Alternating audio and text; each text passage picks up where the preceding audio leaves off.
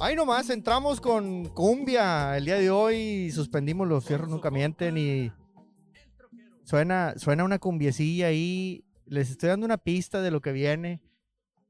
Buenos días, buenas noches, buenas tardes, donde quiera que estés. Esto es el Heraldo de México y esto es Now Media Televisión. Somos los Truck Saver. Soy su amigo, el Truck Saver. Y ya lo saben, como todas las madrugadas, aquí estamos platicando de los diferentes problemas a los que se enfrenta la industria del transporte. Y pues el día de hoy un programa muy especial porque estoy con un gran, gran amigo, pero resulta que antes de comentarles quién es, no sé si se han dado, o sea, están los calorones brutales que no, no, nos, no nos están dando tregua, no descansamos. Y se ha hablado mucho de incendios forestales, que en Canadá se quemó no sé qué tanto, que el humo llegaba hasta Nueva York, Chicago, y acá en Houston se quemó quién sabe qué día también un, lugar donde había mucho eh, pues sí, con mulch le dicen en inglés, en español, ¿cómo se le dirá? Pues quién sabe, pero el caso es que lo que le ponen alrededor de los jardines, los árboles, se ardió, incendios forestales por todos lados, y lo importante es que su amigo Truck Savers ya tiene al autor intelectual de todos estos incendios, porque este señor se la pasa, se la pasa, se la pasa incendiando cerros. Mi querido, el amigo, el Huizache sinaloense. ¿Cómo estás, Oye, compadre? Oye, oye, li- literal, antes de saludarte, hey, es literal, no es nada más en las, las redes sociales, no lo vayan a creer porque es muy creído, entonces.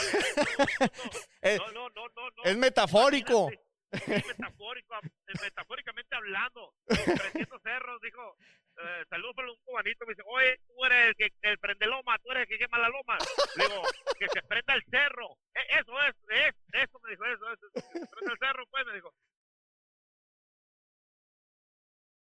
Sí, pues aquí estamos, aquí estamos eh, transmitiendo desde la ciudad espacial, desde Houston, donde los fierros nunca mienten para todo el planeta, gracias al Heraldo que nos escuchan en todo México, en Now Media también en Estados Unidos, y a través de la web, eh, heraldo.com.mx, diagonal radio, también now, nowmediatv.tv, diagonal radio, en todo el planeta, y obviamente, eh, pues estos programas, ya lo saben, Después se suben a, a todas las plataformas de podcast y también a YouTube y por todos lados estamos como los Truck Savers, ya saben. Bueno, pues, Así es pues que, gracias, primeramente, gracias por la invitación. no, no, pues el micrófono es de ustedes y, y yo le digo a todos los que quieran participar en este programa que el programa no es de Truck Savers, no es mío, no es, no es del Tuerca, no es de nadie, es de ustedes.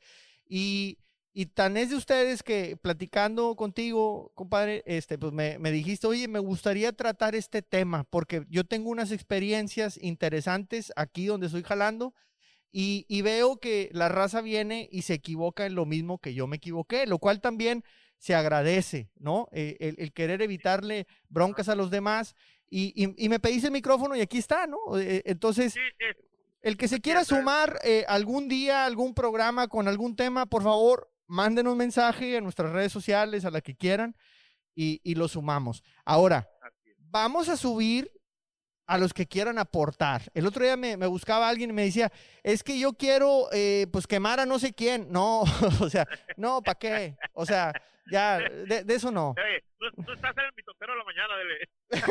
Sí, no, ventaneando está en te- allá en sí. otra, en otra, ¿verdad? En Este, otra, sí. entonces, eh, Este, aquí estamos para con que, el, oye, con los para no mencionar marca, no, porque luego nos Sí, en el- sí, exacto. Está No- muy delicado, muy sensible las redes sociales. Totalmente. Oye, compadre, pues, Sí. que se prenda el cerro, ¿o qué? Track Savers desde Houston, Texas, y tu compra Vicente Sinaloense, pues buenas tardes, saludos nuevamente a toda la gente por ahí que mire, buenas tardes, noches, días, a la hora que lo miren, ¿no? Hombre, pues acá andamos en todavía, este, aunque no pinta muy bien, pero vamos, echándole ganas, o sea, eh, ¿qué te puedo decir? Que eh, se saturó de camiones, pero es lógico, ¿no? Yo desde el año pasado que me viene, yo la veía venir dije, no soy el único que se va a ir de las carreteras. Mucha gente saliéndose de las carreteras, o sea, me refiero a compañeros traileros, dueños, operadores, dejando dejando de trabajar en las carreteras ya, porque no no hay, cuando digo carreteras es viajes, ¿no? Es andar en- Sí, sí, sí. de, de ciudad a ciudad dejando mercancías de, de- de cualquier índole. Este, y muchos están a- recurriendo al, al modo de que yo hice, ¿no? De venirme a la arena a buscar Al una petróleo. oportunidad aquí al, al petróleo, a los pozos petroleros, a cargarles arena. Oye, pues no, no es nada fácil andar en esa área. Nosotros intentamos un taller en Midland, eh, creo que en mero 220. O sea, estaba la mera pandemia arrancando, todo cerrado, y nosotros Sí. abriendo un taller allá. No nos fue bien. Híjole.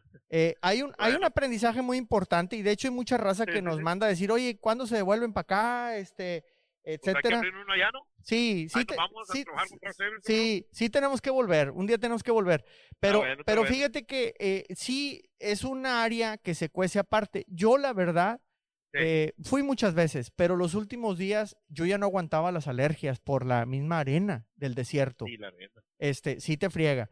Y Sí. a uno, a los camiones también. eh, eh, y, y- y vi muchos temas allá muy diferentes. La mera neta, camiones desmadrados. O sea, lo- los vi muy mal los camiones, la mayoría. Este, mucha falta de mantenimiento, pero como no tienes idea.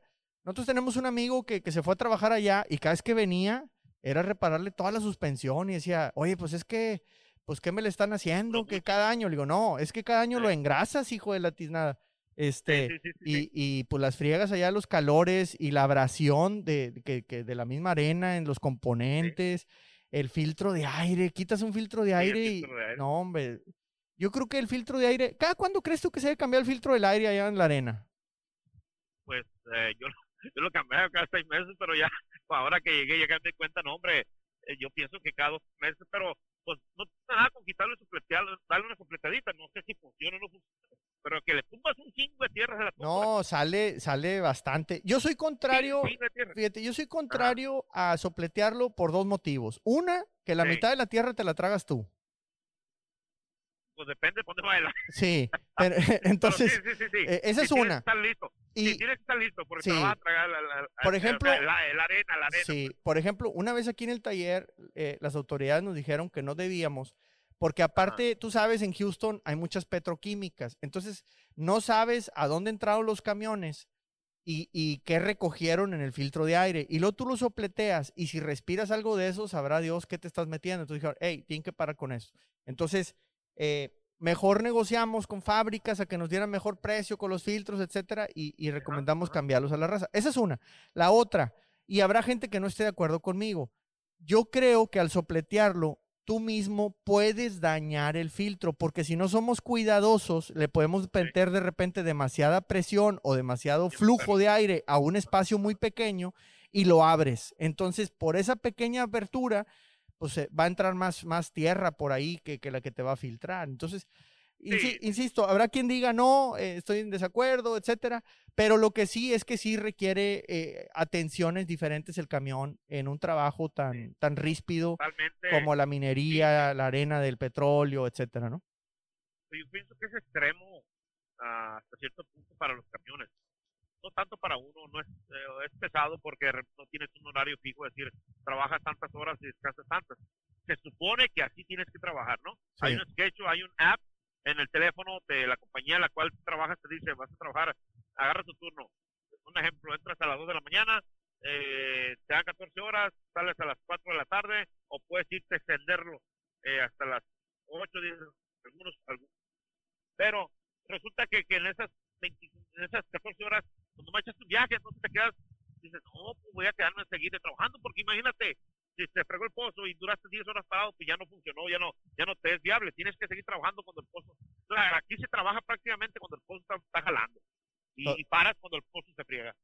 Exacto. Oye, Huizacho, a mí me llama mucho la atención porque estando allá un día me llevaron, se va a oír mal, un día me llevaron a un pozo petrolero, Sí, petrolero. Este, y bueno, de entrada me llamó mucho la atención que estaban escarbando acá por un lado, por otro lado estaba un generador de electricidad de, de esos eh, eólicos, un molino, y, Sí. y era un plantío de girasoles aparte. Dije, oye, estos están aprovechando al máximo este espacio. Eh, pero bueno, lo que sí vi yo es que sí está caón, por no decir otra cosa. Este, y yo creo que se ha de requerir entrenamiento especial, ¿no? O sea, no, no es de nomás voy y tiro la carga como aquí en una bodega y me voy. Creo, eh, eh, hay, Bueno, hay muchos mira. temas, ¿no? Sí, hay- eh, son precauciones más bien este, y sabes que te lo voy a compartir algunos detalles. Voy a compartirlo. No es consejo, no es referencia, se comparten y que a quien le sirvan, que los agarre y el que no los sirva, pues que le dé para arriba, ¿no? Porque Sí. luego, sí, sale en las redes sociales cada canijo, de seguidor, ok, ¿cómo le llaman? Que va así, no, pues aquí yo a los tres, ya lo sabes, pues no te cases con el dale para arriba. Esto es para el que no lo sabes. Eh, creo que el entrenamiento leve, por leve que sea, es muy importante. Y un ejemplo, un chofer me dice, quiero trabajar contigo, Vicente, este, dame trabajo en tu camión, ¿sale? Quiero, quiero- no, o sea, no por el desespero yo de ganar dinero, voy a subir el camión, tú dices, dale, échale fregazo, allá te van a enseñar los compañeros. No, hay veces que el compañero no tiene tiempo de estarte enseñando. La responsabilidad del dueño del camión, al- el que te subió al camión, tiene que ir contigo un viaje, mínimo un viaje, decirte, mira, en esta compañía, en esta planta, se utiliza el canal 10. Aquí tienes que, llegar a la, pantalla, te van a dar un, te dan un, con hambre, un pica, lo, pones ahí, te van a apuntar tu nombre, bla, bla. Fíjate cómo lo hago yo. O sea, tienes que entrenarlo, eh, mínimo un viaje para que él ya tenga una noción. Que, que llegan paisas, o incluso no más paisas, porque hay mucho moreno de, de África. Hay mucho moreno de África Ah, sí. del continente africano, sí, kenianos, son a, dame otro nombre por allá, otras que son muy comunes, ese Ni- tipo de, nigerianos. nigerianos, sí, dice del continente africano. Entonces, que no hablan el inglés, lo hablan para la canción, algunos lo hablan bien porque lo tienen de como primer lenguaje, pero llegan unos también que se enredan igual, los mandan al matadero sin saber qué, cometen errores. Esto es muy delicado. En, en una planta se puede eh, se puede bloquear la planta si la planta quiere, le llama a tu, si cometiste un error, que la planta dice, no, no, no, no, no, no quiero que este camión vuelva a venir, le habla a, a la compañía en la cual estás trabajando, simplemente dice la compañía, no, pues no te quiere la planta, esa planta y nomás tenemos el único pozo, esa es la única planta que puedes ir, entonces te, te, te dice, no, pues ya, ya así no te ocupamos. Es, es, es, un, es un hilo muy delgado, ¿sí me entiendes? Sí. Por errores que puedes evitar, pues. A todos nos pasan, ahí sí que a todos nos pasan, nos pueden pasar, pero si los puedes evitar, si lo sabes antes de ir a a una planta, sabes los requerimientos, pues es mucho mejor. Igual cuando llegamos al pozo. Ahora sí que literal, ¿no? Del- estamos hablando del pozo de arena Sí. este, igual cuando llegas, eh, son muy estrictos, lo- lo- los pozos te piden todo el, tienes que traer toda la ropa, la FR. La- acá, acá, acá arriba la FR, acá no hay muchis ni botante ni cómo se llama ni nada de eso, acá, acá es FR. Sí. ¿Sabes lo que es la FR? No, a ver. Para los que, Bueno, para los que están ignorantes como yo. no, pero pues, yo también estaba cuando llegué, pero aprendiendo. Oye, dice, escuchando se puede aprender y preguntando si llega a Roma, ¿no? Sí. Así que FR en inglés significa de fire resistant.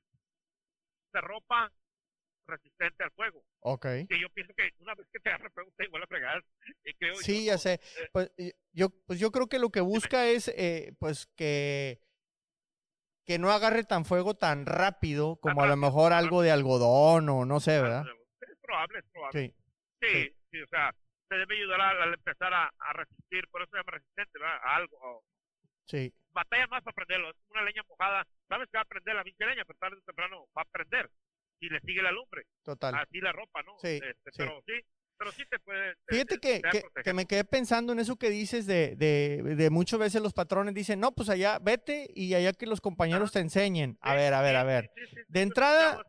A ver, de entrada, ¿cuál es el incentivo económico de los compañeros para Sí, enseñarte? Para enseñar a alguien. ¿no? Cero. O sea, porque Sí. ni modo que te dijeran, oye, Wisache, por cada pelado que me capacites, pues yo te voy a dar 100 dólares, por decir algo, ¿no? Eh, no, no te dicen eso las compañías, o sea, lo quieren de grapa. No, nadie. Este, sí, no, nadie. entonces, eh, pues ahí entramos en un problema porque el otro está ocupado, está agobiado, está acalorado, está cansado y le tengo que explicar a este pelado y luego se pone a pensar, ¿y a mí quién me explicó?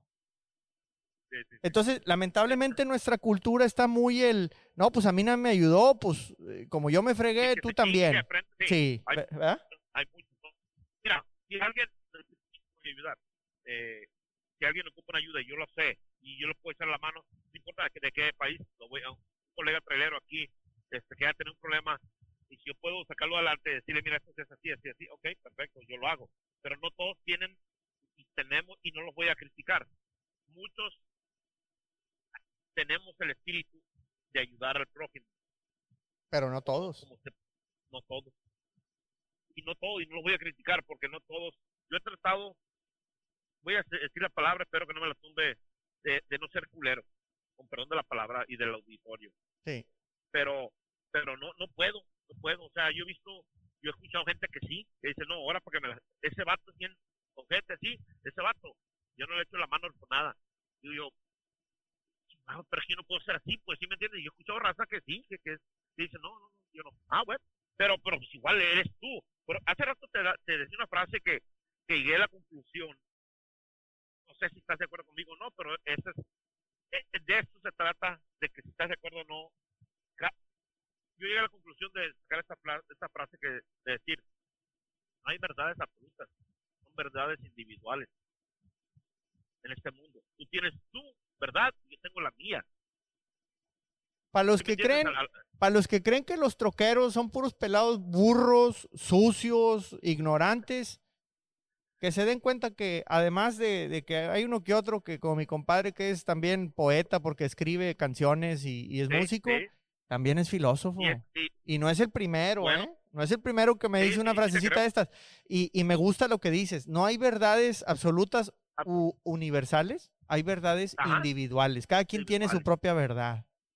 sí, cada quien, porque es tu verdad. Tú, tú me dices, no, es que yo esto, es tu verdad, no la mía. Ahora, eh, te decía hace rato, te daba un ejemplo muy drástico, pero alguien que roba, que diga, robé porque yo esto, simplemente cuando te dicen, ¿por qué robaste?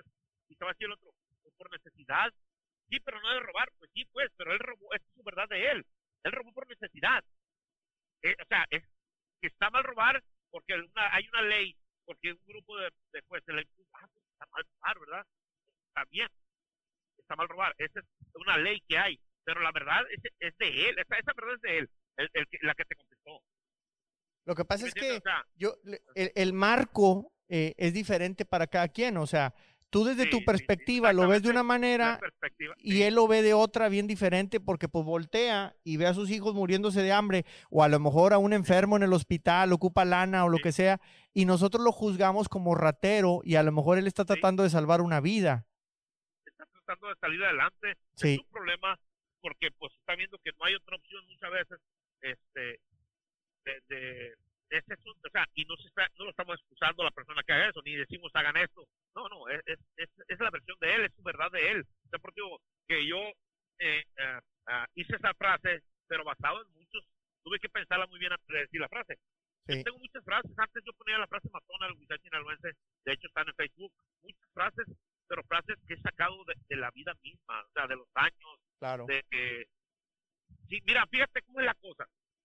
Yo soy yo soy ciudadano americano por herencia desde que nací, por no saberlo, pero pero me- mi padre me mandó a estudiar aquí. Voy a, voy a plantear un poquito mi historia. Me vine, mi papá me mandó a estudiar, me mandó con pasaporte americano, eh, me mandó con dinero hasta hasta Diego, California.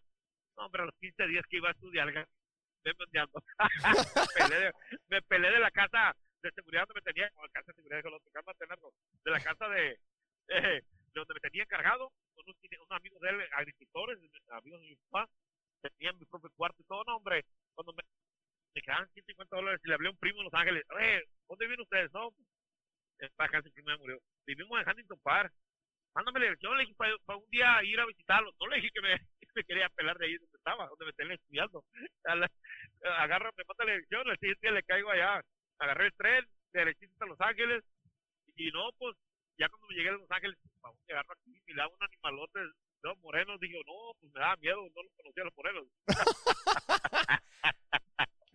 y luego que agarro al, le digo al, al, al taxi, me lleva a esta dirección, y pues, no supe pues, ni por dónde, no, hasta aquí es. Y que llego, no, hombre, no estaban los primos nada trabajando. Y al modo llega en la noche y me dicen, oye, ¿qué estás haciendo aquí? Pues, mal, y que, y no, el detalle es que llegué con maleta, mundo, o sea, no, no llegué con, con una maletita, llegué con la maleta mía, de ropa y todo. Me dice, no, es que viví en un departamento de dos recámaras, de una recámara dice, cuatro dormimos en el piso, ahora sí que ahí, oye, ahí, eh, sí, sí, se voltea, ahí no, nadie se puede voltear. Sí, ya en sé. la- En la alfombra, en la alfombra, Y luego me dicen, mira, aquí cuesta 30, años, imagínate, 30 dólares para la comida por semana, 80 para la renta. Dijo, tengo 160 dólares todavía conmigo. Un decir, ¿no? Yo saqué cuentas. dos semanas puedo comer, en dos semanas consigo trabajo. El caso es que hice cuentas, no, sí, ahí estaba, le pagué el, por adelantado las semanas al primo ahí, al encargado del departamento, al casado, al que tenía su familia ahí, y los otros primos eran solteros, igual que yo. No, no, no, era, era un desastre. El caso es que me le viene mi papá, me le viene, ay, se enojó y pues, nunca me dijo que era, yo sabía que mi papá era ciudadano americano, pero no había que show.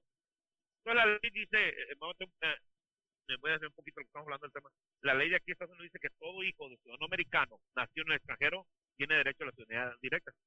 Si no lo sabían, ahí para que le apunten. Hasta... Pues yo nací en Sinaloa, yo nací en Culiacán, Sinaloa, y me crié en el llano Rochín, Badiraguato, Sinaloa. Ahí me crié hasta los, los 16, 17 años cuando vine para acá. Entonces yo, yo tenía la, la, una ciudadanía directa sin saberlo, pues. Sí. Sin saberlo. Y sí, llegando aquí ya a los pocos años, ya que me, ya me apase, le quitó el coraje porque me mandó a, que hiciera otra cosa, no que anduviera de trailero. Ya sé. Y, y ya le agarré la ciudadanía eh, directo por él. Entonces, te digo, pues, eh, eh, volvemos a lo de las, de las cosas de, de, de acá al pozo, para regresar a esto. Digo, es muy delicado el cometer un, error. Tan delicado es que si entras recio, si en el pozo te dicen a cinco millas te queremos o a, tres, y aunque vayas a cinco, y un cabrón encargado, perdón de la palabra, no me la van a alguien encargado de ahí de, del pozo dice, no, este venía a diez, mira que recicló. O si sale el dueño, no el dueño, el encargado, el, hay un, hay un, el supervisor general de ese pozo lo pone el dueño, o sea, el que está soltando el billete me olvidó la palabra que se utiliza. Eh, el, encargado del pozo. El company man, ¿no? Le dicen algo así. Sí, el company man, ajá. Sí. Si te llega a ver o alguien pone la queja, inmediatamente así te corre con la mano, así. Te dice, este carro no lo quiero otra vez aquí, compañía, no lo quiero aquí. Entonces, si hay un pozo nada más, ya te fregaste, ya no tienes trabajo. Porque ya, ya te bloqueó de ahí el, o sea, ya te está cerrando las puertas ese. Entonces, son detallitos que tenemos que tener mucho cuidado, mucho cuidado eh, también la ropa, te decía hace rato, perdón, cuando yo empecé a trabajar en esto de la arena, en el West Texas, exactamente por Milan, norte de Milan, me, empecé yo, sprint, todo eso, yo miraba que llegaban en short, en sandalias, se bajaban a entregar el, el, ticket que tenemos que entregar de la arena, de la báscula, donde cargamos. Es totalmente ilegal, pues no lo puedes hacer al entrar a una, no ilegal, pues, o sea, estás contra las reglas, ¿me entiendes? Entonces, ya, no, pues eh, entre causa de eso, en, la compañía se pusieron muy duros y empezaron a, a decirle que los iban a correr. Por un detalle de eso, o sea, digo, pues todavía te pones un pantalón Levi's, unas botas que traigan casco, o unas botas de trabajo, por lo menos, pues estás el gatazo, pero se bajaban en chanclas, en, en club, ya sabrás de quién estoy hablando, en sector, en playeras. O sea, no va, pues, ¿sí me entiendes? Pero yo decía, bueno, pues aquí cada quien, pero cada quien, pero son detallitos que el que, va, que, que vaya a ver este video o, o el toque que le llegue, pues que y apenas va a venir a trabajar a esto, entonces te dices que tienes que cuidar mucho. Yo creo que el entrenamiento, como dices, eh, en una actividad como esa, pues es muy importante y, y en general yo creo que en todas, o sea, eh, eh, en todas las actividades necesitamos entrenamiento. Y yo creo que también nosotros cuando entramos a un trabajo debemos de ser humildes y aceptar que lo necesitamos. Entonces, yo le recomendaría a, un troquero, entendiendo que la situación no está fácil, pero si quieres que uno más experimentado te capacite, que te eche la mano, oye, pues si la compañía no da nada, ¿sabes qué, compadre? Yo sí te doy algo, pero enséñame. ¿Cuántos miles de dólares te puedes evitar de, problemas, de errores, de de costos, si alguien que ya pasó por ahí te pasa esos tips. ¿Qué, te parece si, ¿qué te, parece si después de la pausa eh, vamos a ir un corte, este, vemos ese tipo de tips, el entrenamiento. Me interesa mucho que me hables de esas reglas que mencionabas, eh, el equipo de seguridad y, las herramientas que te puedes utilizar para apoyarte de la raza. Así es que, vamos, a, vamos a regresar. Esto es el Heraldo eh, Now Media, somos los Truck Savers, ya lo saben, en todas las redes sociales. Y también les recuerdo que este domingo que entra, ya el 27 de agosto, el gran bailongo aquí en el taller, 21 aniversario de Truck Savers, eh, los esperamos. Así es que vamos a regresar porque vamos a estrenar una cumbia ese día. Les voy a dar una pista y nos vamos a la pausa.